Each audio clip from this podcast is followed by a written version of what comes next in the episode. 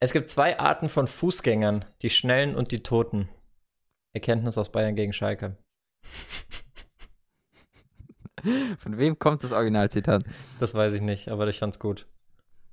Und es stimmt ja auch irgendwie, weil wenn du Fußgänger anguckst, also da gibt's ja wirklich die, die, die, wo du den ansiehst, dass sie was zu tun haben. Und dann gibt's die, die einfach nur das Ziel haben, dir im Weg rumzustehen. Und zur letzteren gehört gehörst Schalke. du tendenziell? Ah, ja, okay. Äh, ich bin tatsächlich Typ Rakete im Arsch, bist- wenn ich irgendwie unterwegs bin. Ja, genau. ich, ich könnte, ich könnte bei so einer, bei so einer, ähm, bei so einer G-Weltmeisterschaft mitmachen, wo immer ein Fuß auf dem Boden sein muss. Dieses Tempo gehen. Kennst du das? Ja, das sieht immer sehr, sehr schön aus. Nee, aber Ja. ich würde dich auch tendenziell oft auf Rennen einschätzen, weil, ja, wie Teil- wir alle wissen, bist du ab und zu mal spät dran. Time is money. ja, zum, zum Zug vor allem. Ja. Ja, ja. War, war, ist eine komische Situation heute, weil ähm, wir haben heute schon Mittwoch. Mittwoch kommt immer dieser Podcast raus. Normalerweise nehmen wir Montag auf. Und das bringt mich heute in die unangenehme Situation, dass ich mich noch daran erinnern muss, was am Wochenende war. Und in deinem Alter fällt das schwer, oder? Am Mittwoch noch zu wissen, was am Ich Wochenende musste war. tatsächlich noch mal einen Blick drauf werfen, um noch zu wissen, weil am, am Montag war ich voll drin und dann kam die Hiobsbotschaft, dass wir es Mittwoch aufnehmen können und jetzt musste ich doch meine Hirnzellen noch mal anstrengen. Aber ich glaube, ich krieg's noch hin. Ähm, Gewinner der Woche. Starten wir gleich mal wie, wie gehabt. Äh, es gab einige, für mich herausstechend, vor allem weil er von so vielen schon abgeschrieben war nach seinem Transfer, ist McKenny. Der hatte bei Juve ein unfassbar gutes Debüt. Der hat wirklich geglänzt. Ähm, kann ein bisschen auch an der deutschen Berichterstattung liegen bei den Highlights, aber was der da abgeliefert hat, Wahnsinn. Zusammen mit Ramsey, der auch schon totgesagt wurde. Aber wurde der richtig schon abgeschrieben, McKenny? Also, Na, bei McKenny haben halt viele gesagt, was will Juve mit dem? Ich meine, du hast das, glaube ich, auch gesagt. Noch ein Mittelfeldspieler, was wollen die mit dem? Der spielt da ja eh Ja, gut, nicht. Und, das und dass er dann gleich auch das Vertrauen bekommt von Andrea Pirlo, ist ja schon mal ein großes Ding. Und dass er dann auch noch überzeugt, ist ja umso besser für ihn. Jeden Fall, ja. Ja, dann haben wir. Ich kann mir nicht vorstellen, warte kurz, ich kann mir nicht vorstellen, dass so ein Pirlo so ein Schalke-Spiel geschaut hat und sich dachte so, ja, den McKenny, den brauchen wir. Irgendwie, das, das sehe ich noch nicht ganz, dass das so passiert ist. der macht's wie ich, der guckt nur die Highlights. Bestimmt macht er das. Ja, dann wer auch noch ein gutes Highlight war dieses Wochenende, war das Duo Son und Kane. Die haben zusammen für alles gesorgt beim, beim 5 zu irgendwas. Gegen wen haben die nochmal gespielt? Siehst du, da fängt schon an. Es ist schon so lange her, dass ich nicht mehr, mehr weiß, gegen wen die gespielt haben. Äh, ich komme auch nicht drauf, wahrscheinlich Southampton oder so. Auf jeden Fall habe ich mir Ah, Son. es war wirklich, ja. Hat's, war recht. crazy. War. Stimmt, gegen Hasenhüttel, ne? Yep. Da habe ich mich für Son entschieden, weil Harry Kane ist eigentlich, das ist nämlich die Krux. Und das kriegt man vielleicht ein bisschen raus, wenn man Highlight schaut, so wie ich, aber da kann man wirklich nochmal den Leuten, die ganze Spiele gucken, nochmal was anrechnen. Die, die Diskussion hatte ich auch die Woche, ob Leute, die ganze Spiele gucken, bessere Fußballfans sind. Es, wird, es ist ja oft so und auch, man denkt das ja auch, weil, ähm, obwohl Harry Kane auf dem Papier einen Scorerpunkt mehr hat als Son, der hat nämlich alle vier Son-Tore vorbereitet und selber getroffen. Und Son hat in Anführungsstrichen nur vier Tore gemacht, aber das Harry Kane-Tor nicht vorbereitet. Fand ich Son trotzdem besser, weil die Tore nicht nur so Tap-Ins waren, sondern da auch viel Eigenleistung drin steckt. Weißt du, wie ich meine? Also, es waren nicht immer offensichtliche Tore, sondern es war halt oft ein, ein 50-50-Ball und Son macht dann halt das Maximum draus. Und deswegen, auch wenn er einen Scorer weniger hat, ist er für mich dann der Man of the Match. Wie siehst du das statistisch, wenn du sowas hörst?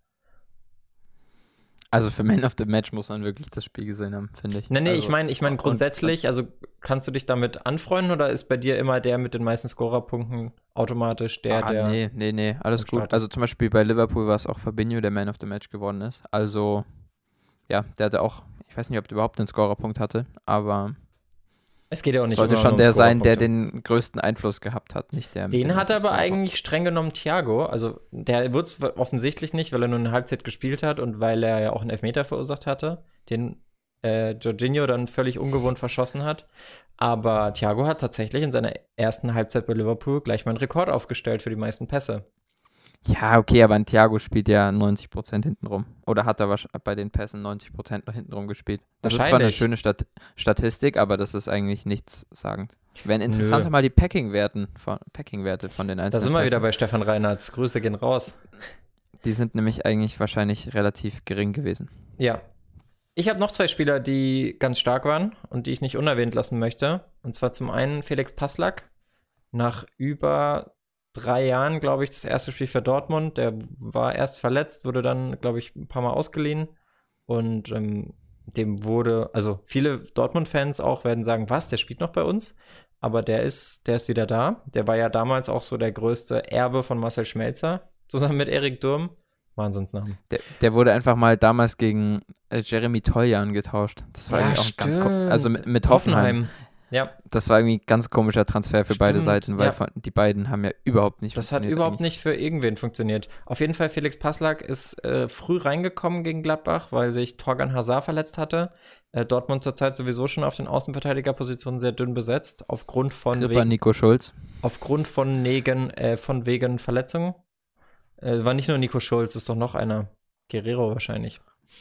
Und ja, ich dachte nur, weil, weil Schulz ja letzte Saison eigentlich überhaupt nicht überzeugt hat. Ja, das stimmt wäre jetzt leider. mal seine Chance gewesen, wenn Guerrero nicht zur Verfügung steht. Aber Nee, Passlack Leider bin ich, bin ich gespannt. Vielleicht ja auch bald Deutschlands, Deutschlands Außenverteidiger-Duo mit Robin Gosens. Wer hätte das gedacht?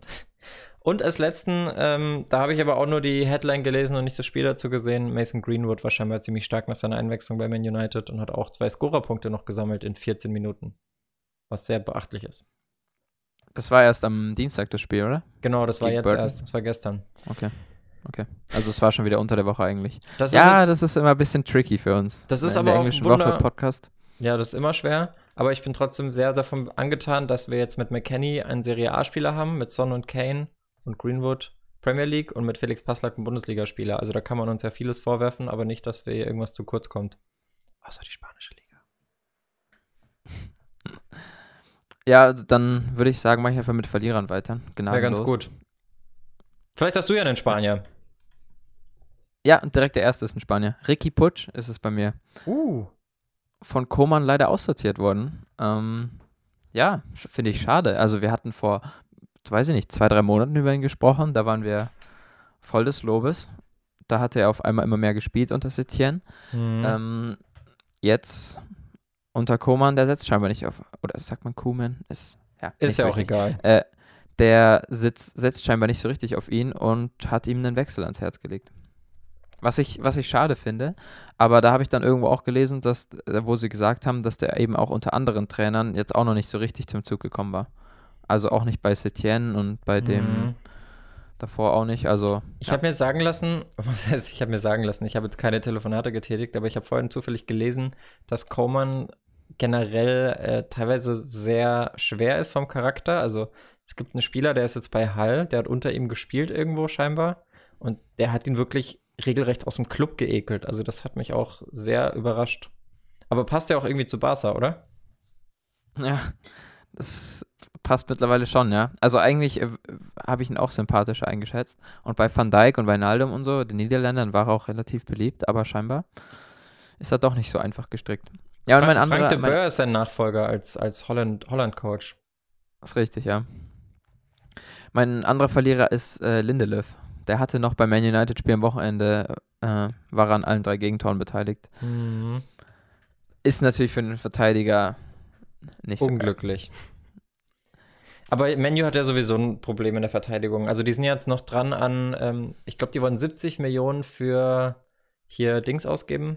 Schieß mich tot. Äh, Ach, der. der. Der von, der von, von Sevilla. Pierre, Pierre Condé, glaube ich. Oder was, irgendwer anders? Die wollten auf jeden Fall jetzt noch viel, viel, viel Geld für einen Verteidiger aus. Nee, Moment, Entschuldigung. Oder doch? Doch, Pierre Condé war, war Man United. Ich bin nur etwas verwirrt, weil ich habe gehört, dass die Spurs mit Mourinho noch an Skriniar dran sind und Inter 60 Millionen will, was ich einen absolut fairen Preis für so einen guten Verteidiger finde. Auf jeden Fall, das wäre ein krasser Transfer von Tottenham. Die krass, ja auch die- dieses Wochenende schon ziemlich gut zugelegt haben, ne? Ja, krass. Wer ist denn jetzt noch dazu gekommen? Bale, Regulion noch. Region und äh, hier, Dor Doherty, Doherty als Rechtsverteidiger. ja, okay, aber, aber- das steht ja schon ein bisschen fest. Ja, klar. Nee, wenn, also wenn die Spurs, äh, ich glaube, die haben auch mal vor ein oder zwei Jahren eine Saison gehabt, wo sie nichts ausgegeben hatten, ähnlich wie Chelsea jetzt durch die Transfersperre es machen musste. Und das sind die zwei Profiteure auf dem Transfermarkt dieses Jahr. Also da sind halt die Reserven da. Stimmt, ja, obwohl äh, die Spurs damals dazu gezwungen waren, weil die so viel Geld fürs Stadion ausgegeben haben. Sprich, die werden da eigentlich nicht so viele Rücklagen Ja, haben gut, machen können. auch wieder. Zu äh, Chelsea hatte ich noch eine interessante Diskussion gehört von Carragher im englischen Sky. Ähm, We don't talk Der meinte- about that. Dem sein Akzent ist so witzig. äh, hat ein interessantes Ding aufgestellt, wo ich ja auch schon mal meine, oder der hat mich in meiner Meinung bestätigt, da hatte ich auch schon mal angedeutet, dass Havertz jetzt natürlich noch lange kein Flop ist. Ähm, aber dass es trotzdem interessant zu sehen sein wird, wo ihn denn Lampard eigentlich wirklich sieht, weil er hat am Wochenende auf der falschen Neun gespielt. Mhm. Finde ich gut. Habe ich nämlich auch in meiner FIFA-Karriere so Ja. gemacht, aber interessiert ja keinen. Genau, aber da ähm, hat er, das, da meinte, meinte er auch, dass das passt zu Havertz auf der falschen Neun, aber das passt nicht zum 4-3-3, das was Chelsea spielt. Mhm. Deswegen, ja, also vorne auf dem Flügel ist er nicht so richtig äh, passend, als falsche Neun ist er nicht so richtig passend, also wird er wahrscheinlich doch in die Mittelfeld-Dreierreihe rutschen müssen. Und, da das wird einfach spannend zu sehen sein, wenn man so viel Geld ausgibt und scheinbar nicht mehr eine genaue Position im Kopf hat bis jetzt. Ja, das ist halt eher so, wir wollen den haben, weil der ist gerade zu haben und wir haben die besten Chancen, aber ich Genau. denke, also so wirkt es bis jetzt. Ich habe zufälligerweise vor diesem Podcast ähm, in, in ein Interview von André Schürrle mit Joko Winterscheid reingehört und da sagt André auch zum Beispiel, dass er, als er zu Chelsea gekommen ist, noch krass zulegen musste im Kraftraum, um überhaupt bestehen zu können. Also Verletzungsrisiko minimieren und Zweikämpfe, weil es ja bekannt ist, dass England physischer ist und auch die Schiedsrichter mehr laufen lassen. Ich, also da sehe ich bei Harvards auch noch ähm, Bedarf. Also mehr als bei Timo Werner, der sich scheinbar schon, der sehr gut zur Liga passt. auf, auf jeden auch, Fall, aber der auch kompakter ist. das, das geht ja in diese Richtung mit noch nicht angepasst, das meine ich ja noch gar nicht, sondern ich meine nur diese generelle Position, weißt Ja. du? Er ist halt einfach, also auch egal ob angepasst oder nicht, ist er kein Flügelspieler, kein klassischer, ist aber auch kein Stürmer im 4-3-3 so richtig, zumindest nicht den den Chelsea braucht Mhm. und ist auch kein klassischer Achter, weil Chelsea spielt ja ohne Zehner. Aber ja, mal stimmt schauen. schon. Stimmt schon. Ist eine gute, Dann gute hängende Spitze in einem Zweiersturm. Also Stimmt, wenn sie ja. variabler spielen, keine Ahnung. Was hast du noch? Everton hat äh, überrascht bis jetzt, ne? Zwei Spiele, zwei Siege, zwischenzeitlich Tabellenführer gewesen. Die haben ja auch echt krasse Transfers gemacht. Ich meine, die haben, die haben James geholt. Die haben, ähm, ja, du hörst schon auf mit meinem Wissen. Äh, hier, äh, Ducouré und ich komme nicht mehr drauf. Ich Den anderen noch, ne? Auch noch so ein dritten. Sechser. Aber, aber mir fällt gerade der Name auch nicht ein. noch ein Sechser? Ich dachte, Ja, die haben noch irgendeinen so einen anderen Sechser geholt, glaube ich, warte. ich guck mal. Ah, Ellen, genau. Ah ja, Alan. ja, ja, die Alan ganzen von die, Ding. Aber sehr ehrlich, da hat doch einer bei, da hat doch einer, gut, bei James jetzt nicht, weil der hat richtig wenig Geschwindigkeit, aber da hat doch ein Scout bei Everton einfach FIFA gespielt, oder? Und hat sich gedacht, Alan und, und Ducouré. Finde ich gut. Ja, sind zwei starke Transfers. Safe. Haben bis jetzt auch überzeugt. Safe. Also bin ich mal gespannt, ob die die Saison überraschen können. Waren ja eigentlich sonst immer so ein bisschen das Team Nummer 7 in England. Ja. Das war die letzten Jahre ein bisschen nicht mehr der Fall. Ich traue ihnen dieses Jahr die Rolle von Leicester letztem Jahr zu. Weil, ich Ja, meine, guter Bin, bin Trainer, ich gespannt. gute Transfers. Ram ist auch direkt eingeschlagen, jetzt mit dem Treffer. Aber ja, ist alles eine Momentaufnahme. Dann Leeds United ist Dann- ja auch da. Die haben ja auch ein Torspektakel wieder abgerissen. Diesmal 4-3 für sie. Also auf der richtigen Seite. Äh, ich bleibe dabei, das neue Sheffield. Also ich mache jetzt gerne diese Vergleiche. Leeds ist gleich Sheffield und ich auch Everton ist gleich Leicester und äh, Schalke ist gleich HSV. Schalke Ach, nee. ist gleich HSV. Fast. Ja. Nee, vorne will ich mich noch nicht festlegen. Ja, auch in der Bundesliga. Augsburg bis jetzt. War, fand ich spannend zu sehen. Wir haben ja letzte Woche unsere Bundesliga-Prognose gemacht und die Kommentare waren relativ einheitlich. Viele sehen Augsburg als die Überraschungsmannschaft dieses Jahr. Hm. Weil haben die ganz auch gut ihr erstes, Sp- haben zugeschlagen auch ihr erstes Spiel gewonnen. Also ja, Wobei, mal schauen, was für die drin ist. Die haben Ginkiewicz von Union geholt, Ja. haben Ich bin, ich bin, pe- ich Ähm. bin vorsi- vorsichtig optimistisch, weil ähm, Union ist in der aktuellen Form, glaube ich, auch kein Gegner. Ich habe das Spiel jetzt auch nicht gesehen, aber ähm, was ich so gehört habe vom Pokalspiel gegen den KSC, da war Union wirklich grottig und ich meine, die haben Anderson verloren. Ich weiß nicht, ob Max Kruse schon angekommen ist, aber ich weiß nicht. Union wird es dieses Jahr schwer haben im zweiten Jahr. Und dann habe ich noch eine letzte äh, coole Nachricht gelesen, die fand ich einfach nur spannend. Das hat eigentlich nicht viel mit Fußball an sich zu tun. Äh, Mähroboter sind jetzt immer mehr ein Thema. Und das finde ich, also das ist vielleicht für die, für die Spitzenvereine ist es egal, denen ist es egal, ob die einen Platzwart bezahlen, der da nichts anderes macht, außer mit dem Rasenmäher über den Platz zu fahren. Aber ich glaube, für viele, viele Amateurvereine könnte das auf Dauer sehr, sehr interessant sein. Aber es gibt's doch schon lange, so, also, oder meinst du so oder wirklich so oder Ju- große? Jugendvereine. Äh, Ja, aber trotzdem ist es ja bei den Vereinen noch kein Thema, weil es halt noch sehr teuer ist. Und also weil den, ich weiß nicht, ob man den so leicht klauen auch kann, das ist ja dann schon ein bisschen eine Gefahr. Äh, Ach so, das Wenn der ein- ich glaube schon, dass da trotzdem jemand dabei sein muss, aber der kann halt in der Zeit anderen Scheiß machen, der kann halt irgendwie ja, genau, der könnte aufräumen derzeit, oder keine so. Ahnung, die Linien Bälle an der anderen aufpumpen. Seite des Platzes ziehen oder irgend sowas. Also das ist schon, finde ich interessant. Vielleicht profitieren da nachfolgende Generationen der Jugend davon, dass die geilere Plätze haben. Stimmt, vielleicht. Kennst du diese, aber ke- kennst du, klar, kennst du auf jeden Fall. Es gibt immer irgendwo diesen einbesoffenen Platzwart, der so Schlangenlinien zeichnet am Rand oder am Strafraum. Klassiker. Mega. Klassiker. Mega. Ist auch geil, wenn du einen Platz hast, wo so ein Hügel drin ist, wo du denkst, oh, okay, da muss ich aufpassen. Ja, äh, auch noch krass, Dortmund, äh, nee, doch Dortmund auch. Dortmund, ähm, haben wir eh schon gesagt, da kommt was. Jungen Wilden. Leipzig auch, äh, da, da haben wir, da, haben wir da mit dir gerade drüber gesprochen oder war das gestern mit jemand anderem, dass Leipzig noch einen, an einem krassen Transfer dran ist aktuell? Hast du das mitbekommen? Mit mir hast du nicht gesprochen drüber. Ja, dann was. Aber die werden auf jeden Fall noch zuschlagen, denke ich. Und dann natürlich ähm, Kramaric, der Mann ohne Nerven, wieder Hattrick. Da eigentlich da weitergemacht, wo er das letzte Mal aufgehört hat. In der Saison hat er vierfach getroffen gegen äh, na, Dortmund. Und ja, könnte krass werden. Ich glaube, ich rede von. Also Perisic ist scheinbar gerade ein Gerücht. Milik. Milik war, glaube ich, ein Thema. Arkadiusz Milik, aber auch schon wieder sehr gering. Ich finde auch, also für mich ist vom Gefühl her die Transferphase schon vorbei. Auch wenn wahrscheinlich noch der ein oder andere Kracher kommt, aber dadurch, dass die Spiele wieder laufen, ist das bei dir auch so, dass du dich dann wieder nicht Ja, mehr schon. so dafür Also, interessierst? Das ist aber auch ein Ding, was bei den Teams wahrscheinlich genauso ist. Also die Ja. geht, glaube ich, noch bis zum 4. Oktober. Aber die Teams wollen ja trotzdem zum Großteil schon ihren Kader zusammen haben. Eben, da wird nicht mehr viel passieren. Ah, ich hätte fast vergessen. Wir haben ja noch ein Gerücht, wo ich zu dir vorhin gesagt hatte, da will ich auf jeden Fall kurz drüber sprechen. Bitte. Äh, Mario Götze zu den Bayern. Als ich das Klingt das erste Mal erstmal- gelesen habe, dachte ich, dachte ich mir so, hä, was? Ja. Es klingt erstmal Der, verrückt, der vor, Arbeitslose. vor allem wenn ähm, man in die Gleichung mit einbezieht, dass es ja quasi dann der Thiago-Ersatz wäre. So rein positionstechnisch. Aber Na es macht klar, irgendwo doch Götze Sinn. ist schon deutlich offensiver. Aber es, also es wäre halt so, dass ein Goretzka dann nicht mehr regelmäßig vorne auf der 10 vielleicht eingewechselt werden würde, sondern eben ein Götze da vorne. Goretzka also wird doch eh nicht Goretzka, halt- eingewechselt. Goretzka auf der 6 bleibt. Also der ist halt manchmal vorgeschoben, weißt du? Goretzka Weil Müller auf raus die 10 muss, oder was? Ja, oder wenn Müller auf den Flügel gegangen ist oder so. Hm, dann ist okay. Goretzka manchmal vorgeschoben auf die 10.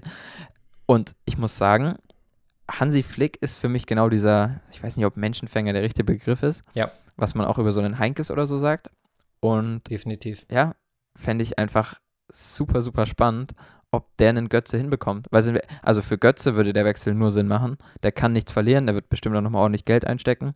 Ja. Ähm, und wie geil wäre das einfach? Also ich war größer Götze-Fan, bin sehr traurig, dass er jetzt leider nicht mehr so glänzen kann. Same. Und das wäre ein Team, was 4-2-3-1 noch spielt, was einen klaren Zehner auch noch hat.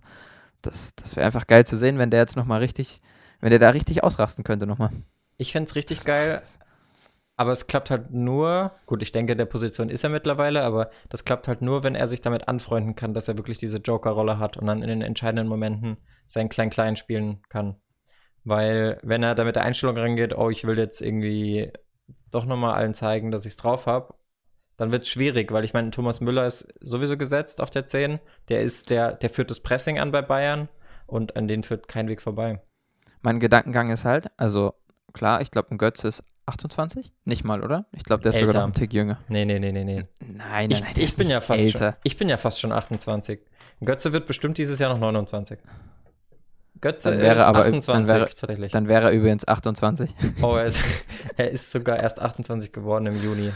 Naja. Ähm, und mein Gedankengang ist, du willst ja so einen Wechsel nicht kurzfristig, ne?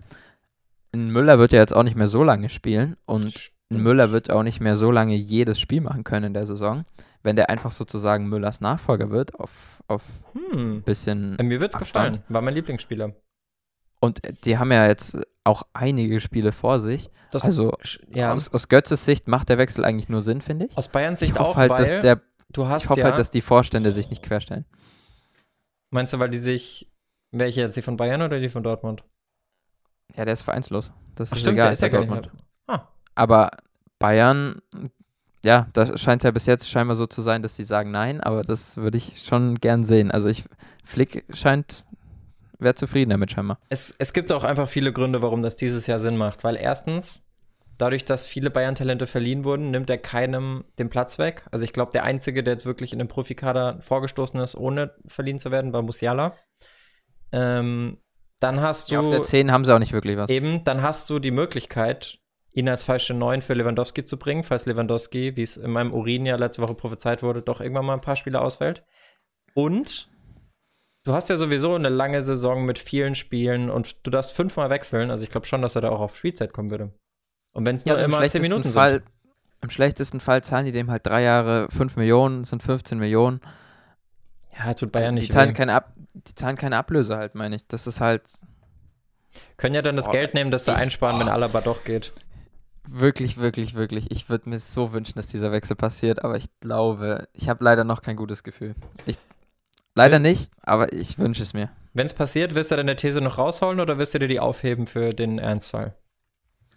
Götze schießt aus dem EM-Titel 2021. Nee, das war nicht, nee, die andere. Das ist der beste Transfer seit. Ach so, nee, ich habe nur, ich habe nicht geschrieben, ich habe nicht gesagt bester Transfer oder sonst was. Ich habe nur gesagt, es wäre ein Königstransfer, günstig zu haben und enorme Qualität. Wenn der wieder in alte Form findet, was ich ihm unter Flick zutraue, dann Abfahrt. Und auch bei Bayern, das vergisst man ja oft, darüber hatten wir dann auch schon mal geschrieben, er hatte bei Bayern keine so schlechten Zahlen. Also Ja, definitiv nicht. Da kam viel. Er muss halt seinen Stoffwechsel in den Griff kriegen. Ja, und äh, es war ja auch das Ding, dass er halt in den wichtigen Spielen nicht, also da hat Guardiola dann oft nicht auf ihn gesetzt. Das war so das auch, was ihn gestört hat. Aber es ist ein super, super, super Spieler. Aber mittlerweile, ähm, nee, ich hoffe einfach, Ich auch. dass der Wechsel durchgeht. Wer auch ein Königs-. Wer auch noch ein Königstransfer war, finde ich, ist der Bale-Deal. Weil der ist eigentlich, für das, was er noch drauf hat, ist er ja mega hart underrated. Natürlich, er ist, er ist teuer. Deswegen muss der Real Madrid auch weiterhin einen Teil des Gehalts zahlen. Aber ein Gareth Bale in seiner jetzigen, in seinem jetzigen Alter, wo er theoretisch unter einem anderen Trainer, das hat man ja gesehen in der Zeit, wo sie dann nicht war, sogar noch die, die, der Eckpfeiler und der Leistungsträger von Real Madrid war. Also ich erinnere mich, kurz nach dem Ronaldo-Abgang waren eigentlich Benzema so ein bisschen, aber auch vor allem Gareth Bale derjenige, der das Ding in die Hand genommen hat, wo man gesagt hat, okay, der kann das, krass. Oder der kann das noch. Und Mein, meine Sorge bei Bale, ich gebe dir völlig recht, aber seine Verletzungsanfälligkeit. So, also er hat nicht gespielt, deswegen war er nicht verletzt, aber wenn er mal wieder spielt, ist er vielleicht auch schnell wieder verletzt einfach. Mm, ja, ist möglich, ist möglich. So ein bisschen die gleiche Vita wie Marco Reus eigentlich, oder? Vom, vom Verletzungsding her. Schon, ja, auf jeden Fall. Kann man gut vergleichen. Mhm. Okay, dann habe ich noch ein paar unpopuläre Meinungen äh, von euch haben wollen. Also ich habe, wir haben auf Instagram gefragt, äh, unpopuläre Meinungen. Es kamen sehr viele Einsendungen. Einige waren gut, andere waren mittelmäßig. Die mittelmäßigen seht ihr schon in der Story. Und ähm, ich habe mal fünf rausgesucht, Paul, zu denen wir einfach mal sagen, ob wir diese These unterstützen, ob wir sie nachvollziehen können und generell, ob wir irgendwie was dagegen haben. Ready? Quick, Quickfire-mäßig oder? Nö, schon, können wir schon ein bisschen drüber reden. Okay. Jetzt auch keine Stunde, aber so ein paar Minuten. Wegen mir. Ja, meine, wir haben ja einen straffen Zeitplan, weißt ja, wir haben ja noch ein tolles Thema heute. So, Auf jeden Fall. Und wir sind auch schon wieder ein bisschen, bisschen am Quatschen. dann können wir auch Quickfire machen. Erste Frage kommt von, oder erstes Statement, erste unpopuläre Meinung kommt von Ole, der sagt, James Rodriguez ist einer der drei besten Spielmacher der Welt. Meinung? Ich muss kurz überlegen, ob ich drei besten, drei besten der Welt zustimme. Also ich, aber es, ich als sag, Spielmacher ist auf jeden Fall, auf jeden Fall brutal. Er ist auf jeden Fall underrated. Ähm, ich glaube, diese Meinung entsteht so ein bisschen aus der Euphorie heraus, dass Ramos jetzt ein überzeugendes Spiel bei Everton gemacht hatte die Woche. Ähm, mir fallen aber mit Sicherheit drei ein, die besser sind. Und zwar, jetzt müssen wir drei finden, die besser sind. Was ist ein Spielmacher, ist die Frage. Ist das auch ein Sechser, der das Spiel aufbaut wie Thiago oder sind das wirklich Zehner? Eigentlich nur Zehner, ne? Ja, das ist halt eben, das ist eben genau das Ding. Das ist ja Also eine zum aussterbende Beispiel- Position. aussterbende Und Spezies. Thomas Müller ist jetzt auch kein klassischer Spielmacher, ja, das. aber ja. spielt am Ende auch irgendwie auf der 10. Und der ist natürlich auf jeden Fall zum Beispiel besser. Andererseits, andererseits ist auch ein Neymar ein Spielmacher, selbst wenn er mal außen spielt. Weißt du? Schwierig. Ja, er hat ja auch schon, ja, genau. Also, Okay, lass einfach Spielmacher, egal welche Position. Ich sehe drei bessere. Ich sehe Neymar vor ihm, ich sehe Messi vor ihm. Wow, De, De Bruyne. De Bruyne. Stimmt, De Bruyne ist auch ein Spielmacher. Ja, nee, Wobei- Spielmacher ist dann nicht einer der drei, drei besten der Welt. Ist zum, Beispiel, ist zum Beispiel ein großen Spielmacher oder ist das eher ein Taktgeber? Das ist halt so nicht klar ja, das ist definiert. genau das. Das ja, Problem. aber, ja. Ein Özil ist ein klassischer Spielmacher gewesen, aber da würde ich jetzt einen Rames auch tendenziell davor anordnen, ja. Also bei klassischen Fall, ja. Spielmachern kann man ihn, glaube ich, schon in die Top 3 nehmen. Boah, selbst, ja, ja, wegen mir, ja. Dann sag mir doch noch zwei, äh, drei bessere. ja, De Bruyne. Aber ist der ein Messi? klassischer Spielmacher? Ja, okay, Also Messi, ja, wenn man Messi nimmt, klar. De Bruyne schon, Messi wegen mir nicht, dann, Hat, wir hatten noch Kai Havertz. ja, Havertz schon auch. In der Dann- italienischen Liga Pjanic, klar. Der spielt jetzt bei Barca, aber ja. Ja, ich weiß. Pirlo. Zidane. Ja, nee, ist ja, ist ja auch ein bisschen klein gekacke. Ja, ja, passt schon. Also kann man, man, man muss nicht komplett mit dem Kopf schütteln, wenn man es liest, sagen wir es mal so. Zweite These von Florian. Die Schalke-Klatsche spricht nicht mehr gegen Wagner als ein normaler Bayern-Sieg. Die Diskussion hatte ich gestern Abend auch und ich bin auch der Meinung, dass der, es kann trotzdem sein, dass Wagner letzte nächste Woche rausfliegt, Mhm. aber das Spiel gegen Bayern, also das darf man jetzt echt nicht zu- hoch hängen. Wer gegen, gegen Bayern kriegt zurzeit jeder auf die Fresse. ja, Und, es wenn du dann einfach mal auch in München 4-0 hinten liegst, dann kannst du auch mal auseinanderbrechen. Das finde ich jetzt eigentlich nicht verwerflich. Also es ist Und- natürlich trotzdem nicht das, was du dir wünschst, aber stimmt. Und am Ende des Tages gibt es auch nur drei Punkte dafür. Eben, ja. Ich meine, du hast jetzt eine scheiß Tordifferenz, aber es ist der erste Spieltag. Ja, trotzdem äh, wäre jetzt schon nicht der erste Spieltag, sondern der fünfte, wird man vielleicht von Unruhen sprechen und dass sie gegen den Trainer spielen und keine Ahnung was, aber bin ich nicht drin im Ja Thema. gut, wenn sie jetzt gegen Bremen halt auch wieder ein 3-0 sich fangen ja gut, dann ist oder, natürlich oder blöd. generell verlieren, das ist dann natürlich schon wieder was anderes, aber ein Sieg gegen die Bayern. Man sagt das ja immer so, das ist ein Bonusspiel, aber für Schalke war es das jetzt wirklich. Ja, da gab es damals mal an, äh, Armin Fee bei der Eintracht, der hat seinen, seinen Gelbsünder, irgendein, ich, das war ein Innenverteidiger, hat er gegen Bayern rausgenommen, weil er. Nee, wie war's? Er hat. Ja, es haben sich auch schon mal welche die fünfte gelbe davor genau, geholt. die fünfte Gelbe geholt. Gegen, Ja. genau so, sowas, glaube ich. Genau. Sehr gut. Ja. Nee, sowas. Er hat ihn rausgelassen. Das war dieser, wie hieß denn dieser aggressive Innenverteidiger bei der Eintracht, der sich in jedem Spiel eine Karte? Zambrano. Zambrano, genau. Zambrano, den hat er gegen Bayern rausgelassen, weil er gesagt hat, gegen Bayern verlieren wir eh und ich brauche ihn nächste Woche im Abstiegskampf oder so. Aber ich glaube, dafür gab es sogar mal für irgendwen eine Strafe. War sogar der Fall darfst- wahrscheinlich. Und du darfst es nämlich öffentlich, also wenn du es öffentlich sagst, ist es schon ein bisschen schwierig. Hm. Naja. Nächste These. Gladbach wird dieses Jahr das Ajax slash Bergamo slash Lyon der Champions League Saison. Von Lenny. Oh, ich glaube, der liebe Lenny ist Gladbach-Fan, weil das sehe ich absolut nicht. Sehe ich auch nicht. Aber das Tolle an diesen Überraschungen ist ja, man weiß es vorher nicht. Also vor der Saison hätte auch keiner gesagt, dass Bergamo krass wird oder Lyon. Aber das sind halt, wenn man sich die Kader Aber anguckt, sind halt Bergamo schon Level, Lyon hat schon, ja genau. Level über Lyon. mal- äh, über, Ja. über Gladbach. Und auch Ajax. Ich meine, Ajax brauchen wir nicht drüber reden. Das ist eine Mannschaft, die hätte an einem guten Tag auf jeden Fall die Champions League gewinnen können. Ich meine, was die da abgerissen haben, allein gegen Real Madrid und dann unglücklich halt im Halbfinale gegen Tottenham, aber das war ja der Wahnsinn. Ja, Ja, Siehst ja auch, das dass die jetzt alle bei ich. Top-Mannschaften spielen. Ich sehe nicht, dass der aktuelle Gladbach-Kader in ein bis zwei Saisons bei Juventus, Barca, Barca, Juve so Juve, weiter jetzt habe ich zweimal Juve gesagt, Man United, jetzt Donny van de Beek. Ja, sehe ich auch nicht. Sehe ich nicht. So, Samuel, unser Kollege von fußballx.at, großer, großer Freund dieses Kanals, der auch hin und wieder Sachen einschickt. Äh, Video Assistant Ref Referee, sagt man, ne?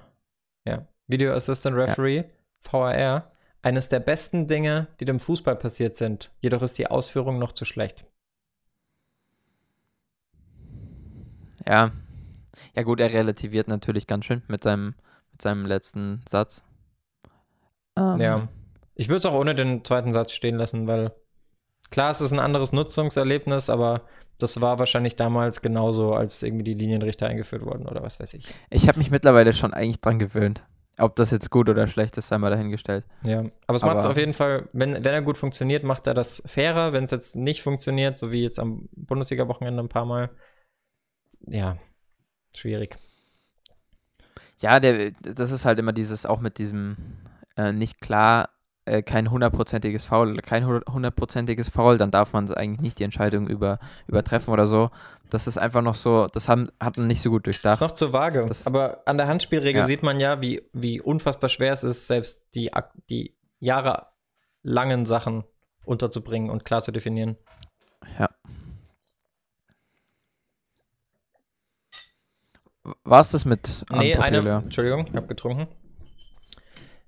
Dritter und äh, fünfter und letzter von Malte. Und da bin ich auch sehr gespannt. Ich kann mir eigentlich nur eine Reaktion vorstellen.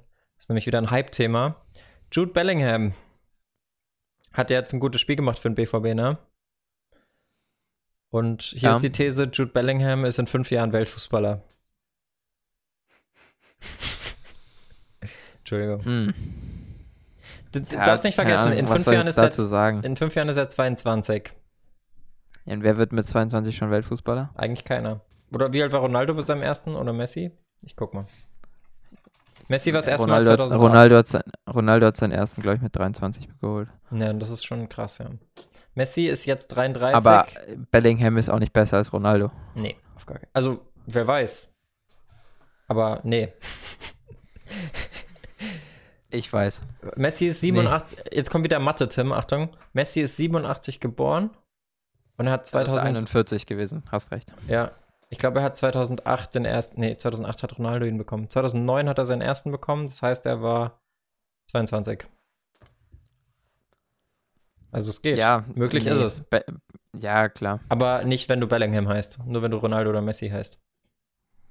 Sehe ich auch nicht. Sehe ich auch nicht. Ja, dann, damit das Ganze nicht in die, in die, in die Unendlichkeit geht, spurten wir ein bisschen und widmen uns gleich dem Thema. Oder möchtest noch, du noch irgendwas von deinem, von deinem weichen nee, nee. Schalke-Herz loswerden?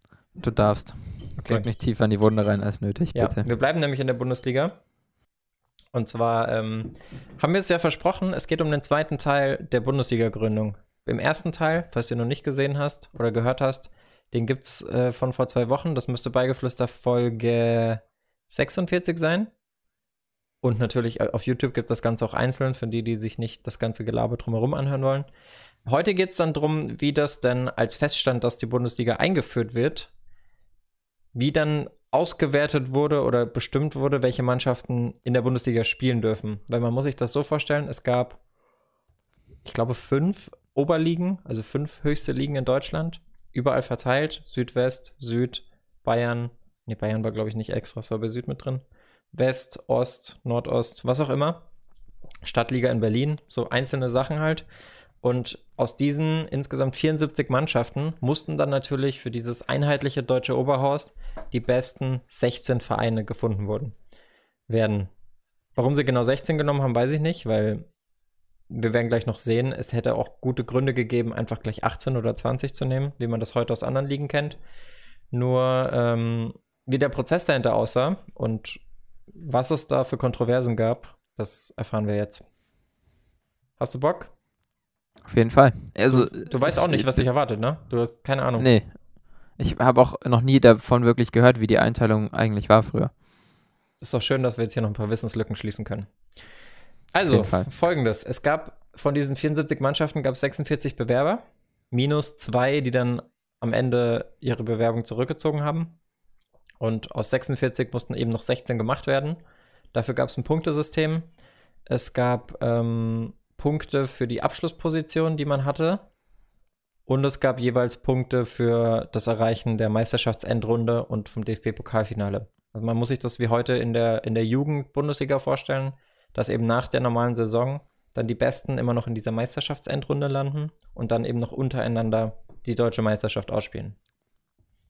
So, da gab es jetzt einen Bundesliga-Ausschuss, der hatte die Möglichkeit, die Bewerber nach drei Seiten zu beleuchten. Also drei Seiten sollten immer eine Rolle spielen, und zwar einmal natürlich die sportliche, Da war interessanterweise neben der Leistung in den zurückliegenden Jahren auch die Tradition ein Punkt bei der Auswertung. Ist auch crazy. Dann nach Aber war damals die Tradition schon so groß vorhanden? Ja, natürlich. Bei manchen Vereinen schon. Aber bei Bayern zum ja, Beispiel, okay. sehen wir später, Bayern hat es zum Beispiel nicht geschafft wegen fehlender Tradition. Ja? ja? Aber wann war das? Welche, in welchem Jahr ist das jetzt passiert? Wir befinden uns im Jahr 1962 und 1963, 64 war die erste Bundesliga-Saison. Ah, krass, aber die beiden wurden noch 1900 gegründet, oder? Mhm. Dass da trotzdem zu wenig Tradition vorhanden war, ist interessant. Gut, das, du weißt ja nicht, ob das schon eine Fußballabteilung war. Da gibt es doch auch immer wieder, das wird uns jetzt wieder irgendjemand in ja, den da, Kommentaren klar, sagen. da hast du recht. Ich meine, 1860 München hatte auch 1860 noch keinen Fußballverein, sondern einen Turnverein. Wofür auch das TSV steht. Wahrscheinlich. so, einmal die sportliche Seite, dann hat man die wirtschaftliche Seite, klar. Vermögensstand, wirtschaftliche Unterstützung von privater, unternehmerischer oder öffentlicher Hand. Also wenn jetzt dein, dein äh, vor Ort ansässiger Bürgermeister extrem hinterm Verein steht und da wirtschaftlich alles pusht, hast du gute Karten. Das letzte war das technische, die technische Seite. Damit ist gemeint, was für ein Stadion gibt es und wie viele Leute passen da rein. So, nach hm. diesen, hm. nach diesen Faktoren sollte der Ausschuss bewerten und die hatten nur eine Vorgabe, nämlich den Regionalschlüssel, dass eben gesagt wurde, okay, es müssen aus allen Unterschieden, also es wurde vorher festgelegt, wie viele Mannschaften aus welchen Teilen Deutschlands kommen. Das wurde auch dann irgendwie wahrscheinlich errechnet, da kommen wir dann gleich noch zu. So, auf jeden Fall ähm, gab es dann noch einen, also es gab einen Bundesliga-Ausschuss, der das eben machen musste, und es gab einen DFB-Beirat, weil damals gab es ja noch keine DFL, die die Bundesliga regelt, sondern es lief alles über den DFB. Und dieser Beirat hat unter anderem den Qualifikationsmodus festgelegt. Der hat nämlich gesagt, okay, ähm, es gibt ein, eine Zwölf-Jahres-Wertung und für jede Oberliga-Saison erhält der Meister 16 Punkte, der zweite 15, der dritte 14 und so weiter und so fort. Ähm, um eben daraus, also wie man es heute von der Fünfjahreswertung der UEFA kennt, um einfach in den letzten zwölf Saisons zu gucken, wie gut sind die Mannschaften. Wie findest du das, wenn du sowas hörst? Klingt fair. Also weil es jetzt nicht nur noch eine, über eine Saison qualifizieren ist, sondern es ist über konstantes Punktesystem. Ja, auch. Also es war eine Mischung. Es war noch ein bisschen komplizierter. Es wurden dann zum Beispiel die Punkte aus den Spielzeiten 51 bis 55 einfach gezählt, dann die drei darauffolgenden Saisons doppelt und dann die letzten sogar dreifach, um einfach auch zu garantieren, dass die wirklich die besten Mannschaften in der Bundesliga spielen, finde ich auch noch vertretbar. Auf jeden Fall, ja. So, grundsätzlich gab es dann auch für jede Saison, in der ein Verein in der Oberliga, also in der höchsten Liga gespielt hat, nochmal drei Punkte obendrauf. Das heißt, wenn du zwölf Jahre komplett in der Oberliga warst, dann hattest du dreimal zwölf Punkte, so nochmal 36 Punkte. So, und so ergibt sich dann eben diese Rangliste. Äh, hinzu kamen dann noch extra Punkte für, wenn du halt die Endrunde der deutschen Meisterschaft erreicht hast. Da hast du dann nochmal acht Punkte bekommen als Gruppensieger. Keine Ahnung, warum es da nochmal Gruppen gab. Sechs, sechs, für den zweiten, vier für den dritten und so weiter. Äh, wenn du deutscher Meister geworden bist, nochmal 20 Punkte. Als DFB-Pokalsieger nochmal 20 Punkte. Und die jeweils unterlegenen Finalisten nochmal 10 Punkte. So. Meisterschaft und Pokal von der allerletzten Saison wurden aber aus irgendwelchen Gründen nicht mit nicht berücksichtigt. Genau. Jetzt kommt der, jetzt kommt der große Streitpunkt oder was viel für viel Diskussion damals gesorgt hat. Ähm, du hast ja gerade gesagt, es ist fair. Jetzt gab es aber noch die Regelung, dass unabhängig von der erzielten Punktzahl die fünf Oberligameister aus der allerletzten Saison sportlich automatisch qualifiziert sind.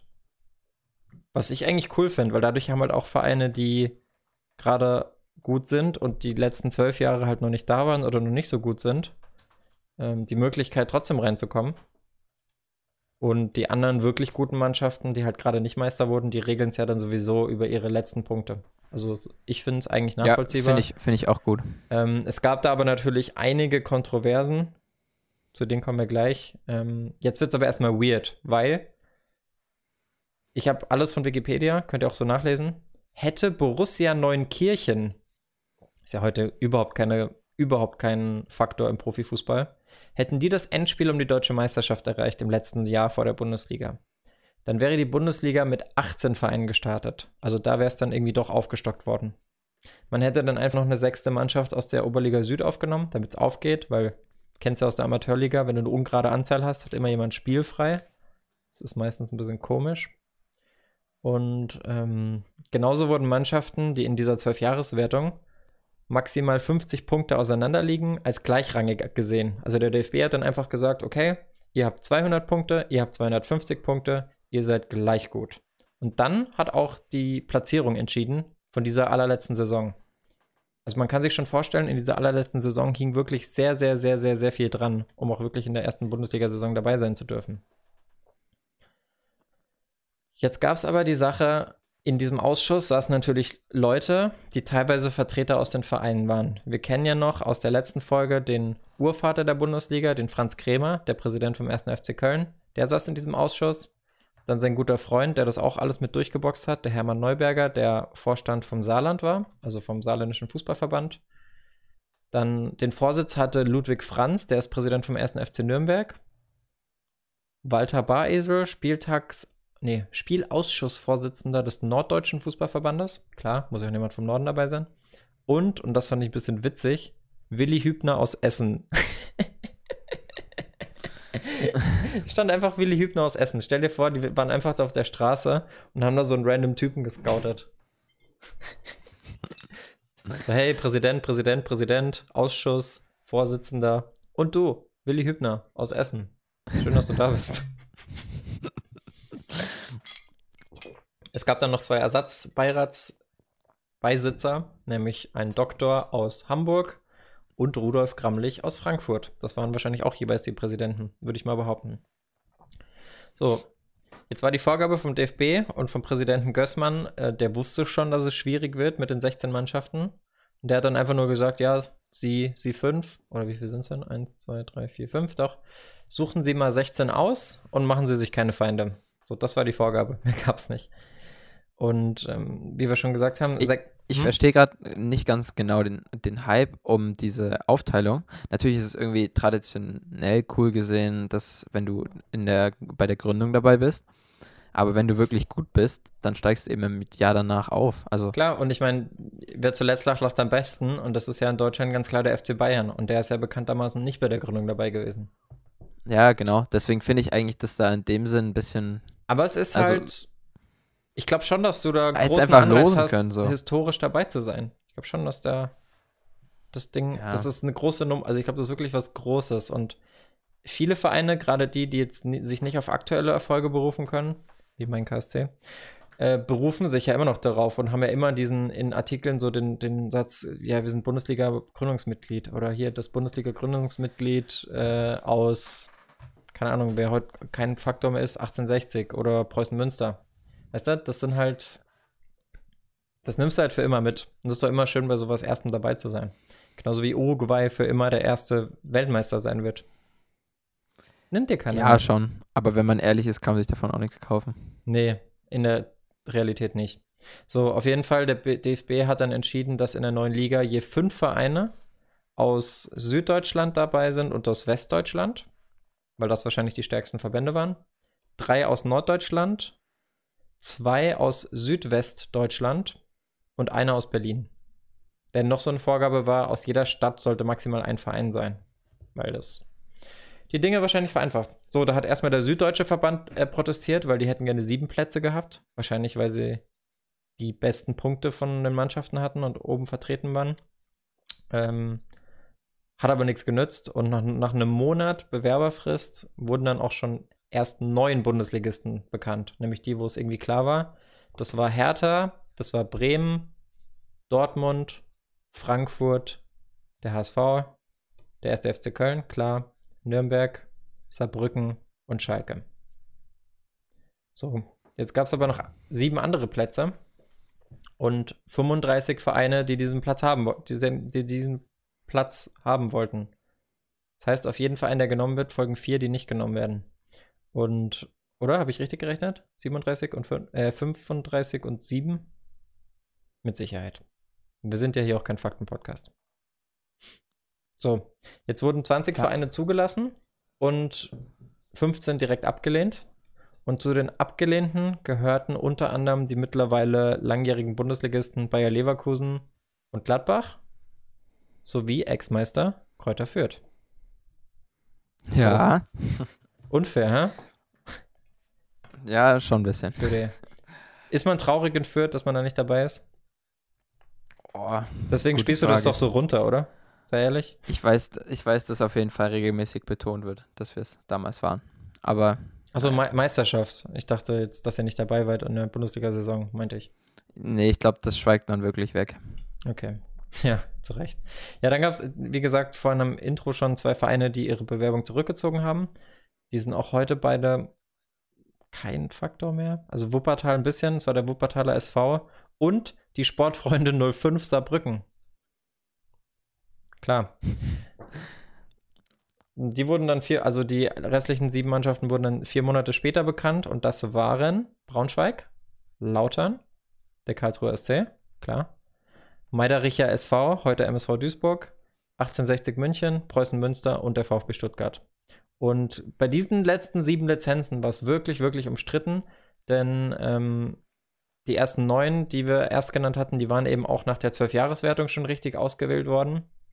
Und bei der Auswahl der letzten sieben Clubs gab es halt einige Vereine, die trotz guter Platzierung nicht berücksichtigt wurden. Und das wurde halt von vielen als ungerecht empfunden, gerade natürlich von den Vereinen selbst, klar. Und die haben dann natürlich auch protestiert gegen, den, gegen die Entscheidung. Blieb aber erfolglos. So Härtefälle waren scheinbar ähm, Aachen, die ziemlich gut waren, und Kickers Offenbach. Und aufgrund dieser beiden Härtefälle haben die sogar überlegt, das doch noch aufzustocken mit diesen beiden Mannschaften, weil die halt wirklich eigentlich es verdient gehabt hätten, da dabei zu sein, weil sie sehr weit oben waren in dieser Liste, aber halt trotzdem aus verschiedenen politischen Gründen nicht dabei sein konnten.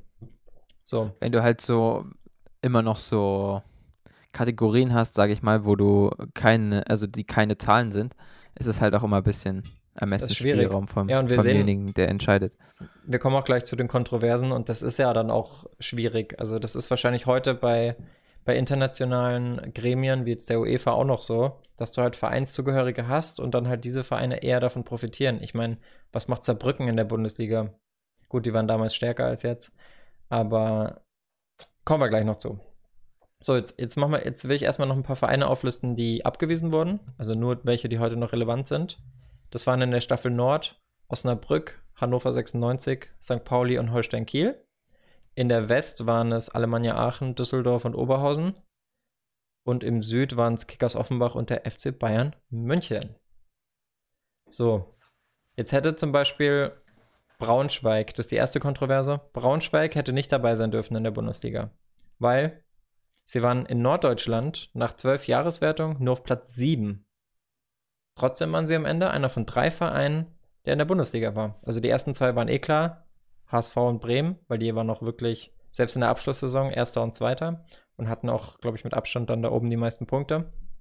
Und jetzt wären aber nach Punkten vor der Eintracht eigentlich Osnabrück, Pauli, 96 und Kiel gewesen. Also vier Vereine, die eigentlich besser gewesen wären. Und die Begründung vom DFB ist eben einmal aufgrund dieser 50 Punkte. Alle Vereine sind aufgrund sportlicher Leistung als gleichwertig zu sehen. Und die letzte Tabelle, da wurde Braunschweig halt Dritter hinter, hinter Bremen und hinter HSV. Und das ist dann halt schon schwierig. So, eigentlich, eigentlich hätte Osnabrück auch aus irgendwelchen Gründen dabei sein dürfen oder müssen. Die haben aber eine Absage bekommen, weil Braunschweig nach Ansicht des DFB irgendwie wirtschaftlich stabiler war. Ja, das meine ich halt. Aber ist ich halt verstehe wirklich auch den, den ganz großen Hype darum nicht. Ich meine, wenn man wirklich gut. Äh, ja, ja, ja, schon, aber ich meine, dass die einzelnen Teams dann. Also, das ist ja. Ja, du hast schon gesagt, mit dem Traditionsfaktor ist schon Thema, aber wenn du wirklich gut bist, steigst du auch im Jahr danach auf. Wir geben ja eh ein Fick auf Tradition. Wie viele wissen. Ah, nicht, nicht ganz. Das ist ja falsch formuliert. Es ist schon geil, wenn. Jetzt kommt wieder die Ich Beschwichtigung. Nee, kein Bock auf den klassischen Talk. Ich bin nicht deiner Meinung in dem Fall. Aber Damit Liverpool, belasse ich's in ich der meine, Situation. es ist halt geil, wenn, wenn modern, Modernität auf Tradition trifft, wie bei Liverpool. Punkt. So, dann, ähm, also wie gesagt, Braunschweig war eben unfair, weil Osnabrück wurde als wirtschaftlich nicht so stabil eingeschätzt. St. Pauli hat eine Absage bekommen, weil nur eine Mannschaft aus jeder Stadt aufgenommen werden durfte oder sollte und der HSV ja schon da war. Hannover 96 hätte eigentlich noch bessere Bedingungen gehabt als Braunschweig, waren sich alle einig. Problem, zu schlechtes Abschneiden in der letzten Saison. Ja, Noch krasser fand ich Ja, Noch krasser fand ich es bei Aachen. Die waren Platz 4 in der Liste, ich glaube sogar in der Gesamtliste, und wurden aus verbandspolitischer Sicht nicht berücksichtigt. Warum? Weil ohne Duisburg kein Verein aus dem niederrheinischen Landesverband ge dabei gewesen war oder wäre. Und weil Aachen halt eben aus, dem, aus der mittelrheinischen Region kommt, hat der Verein dann dem Franz Krämer, dem Vorstand von Köln, auch vorgeworfen, dass er halt als einziger Köln äh, im Mittelrhein haben wollte, damit da halt möglichst viele Fans zukommen, was ja auch irgendwo taktisch sinnvoll ist, aber halt irgendwie auch Clever asozial. Ja. Schon, ja. So im Südwesten hätte eigentlich Lautern klar gesetzt sein müssen. Äh, es wurde trotzdem erstmal Saarbrücken, weil es die größere Stadt ist und eine bessere Autobahnanbindung hat. Also, das ist für mich irgendwie ganz komisch. Aber Lautern war dann als Meister der letzten Saison sowieso gesetzt und ähm, ja, da ging es dann nur noch darum, dass zwei andere Vereine, die abgewiesen wurden, nämlich Pirmasens und Neunkirchen, die ja heute eh kein Faktor mehr sind, dass die halt eben diesen Hermann Neuberger kritisiert haben, dass er seinen FC Saarbrücken in die Bundesliga bringen wollte. Ja, mit Erfolg. Im Süden war es verhältnismäßig ruhig. Ähm, da gab es eben die frühe Entscheidung für Nürnberg und die Eintracht Frankfurt. Das war ein bisschen umstritten von den anderen Vereinen, weil die meinten, hey, es ist irgendwie komisch, dass die zwei jetzt schon Sicherheit haben und alle anderen noch zittern müssen, obwohl alle anderen auch auf einem guten Level waren. Und da wurde die Entscheidung kritisiert, dass 1860 dabei ist als Fünfter hinter Karlsruhe und Stuttgart, weil sie halt in der Fünfjahreswertung, äh, in der, Entschuldigung, ich bin schon so im, im, in der Neuzeit, weil sie in der Zwölfjahreswertung ähm, deutlich hinter Offenbach und dem FC Bayern liegen. So, jetzt wurde 60 aber in der entscheidenden letzten Saison Meister. Und das macht das Ganze schwierig. Genauso Offenbach, da, da gab es diese ähm, bis heute Verschwörungstheorien, dass dieser zusätzliche Beirat, der Präsident Rudi Gramlich, der ist halt Präsident von der Eintracht, und dass der halt auch keinen anderen Verein im Einzugsgebiet wollte. So, jetzt hat Bayern sich damit nicht abfinden wollen. Hörst du mich noch? Ja, ja, alles gut. Okay, weil mein Kopfhörer gerade leer gegangen ist oder anfängt zu meckern. Ähm, jetzt wollte sich Bayern damit natürlich nicht abfinden, weil sie den Platz von 60 wollten, weil eben 60 nur in dieser allerletzten Saison größer war. Der Dringlichkeitsantrag von denen auf Aufstockung wurde dann aber abgelehnt. Begründung vom DFB, es ist nicht ratsam, zwei Vereine aus einer Stadt zu haben und Bayern fehle zudem die sportliche Vergangenheit. Heute lachen sie drüber, hoffe ich. Ja, das ist genau das, was ich eben meinte. Aber Ja. ja, So ist es. Ja, in Berlin war es nur so, Hertha war halt als Meister dabei und Tasmania Berlin äh, war die fünf Jahre davor dreimal Meister, also hat sich auch sportlich benachteiligt gefühlt. Aber das ist halt so viel Politik, ne? Und dann haben sie irgendwie Hertha noch äh, Bilanzfälschung vorgeworfen, was irgendwie gar nichts mit dem Sportlichen zu tun hat. Naja, viel Blut ist geflossen, am Ende gab es 16 Bundesligisten. Ja, und damit war die Sache durch. Ich lese die 16 nochmal vor und dann wisst ihr Bescheid.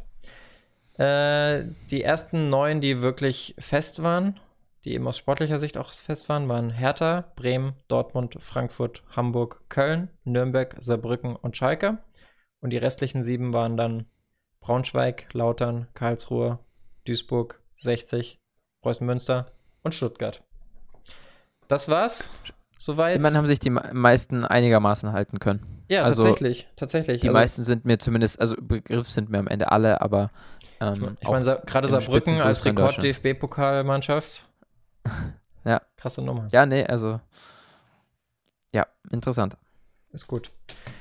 Ja, und damit ist der Podcast für diese Woche eigentlich schon wieder vorbei. Wir wünschen euch eine wunderschöne Woche. Paul hat gleich noch ein paar Spiele für euch, die wir uns alle angucken werden, außer ich. Und ähm, da das heute die 58, 58. nicht, 48. Folge war, haben wir noch äh, eine kleine Sache für euch. Und zwar könnt ihr uns gerne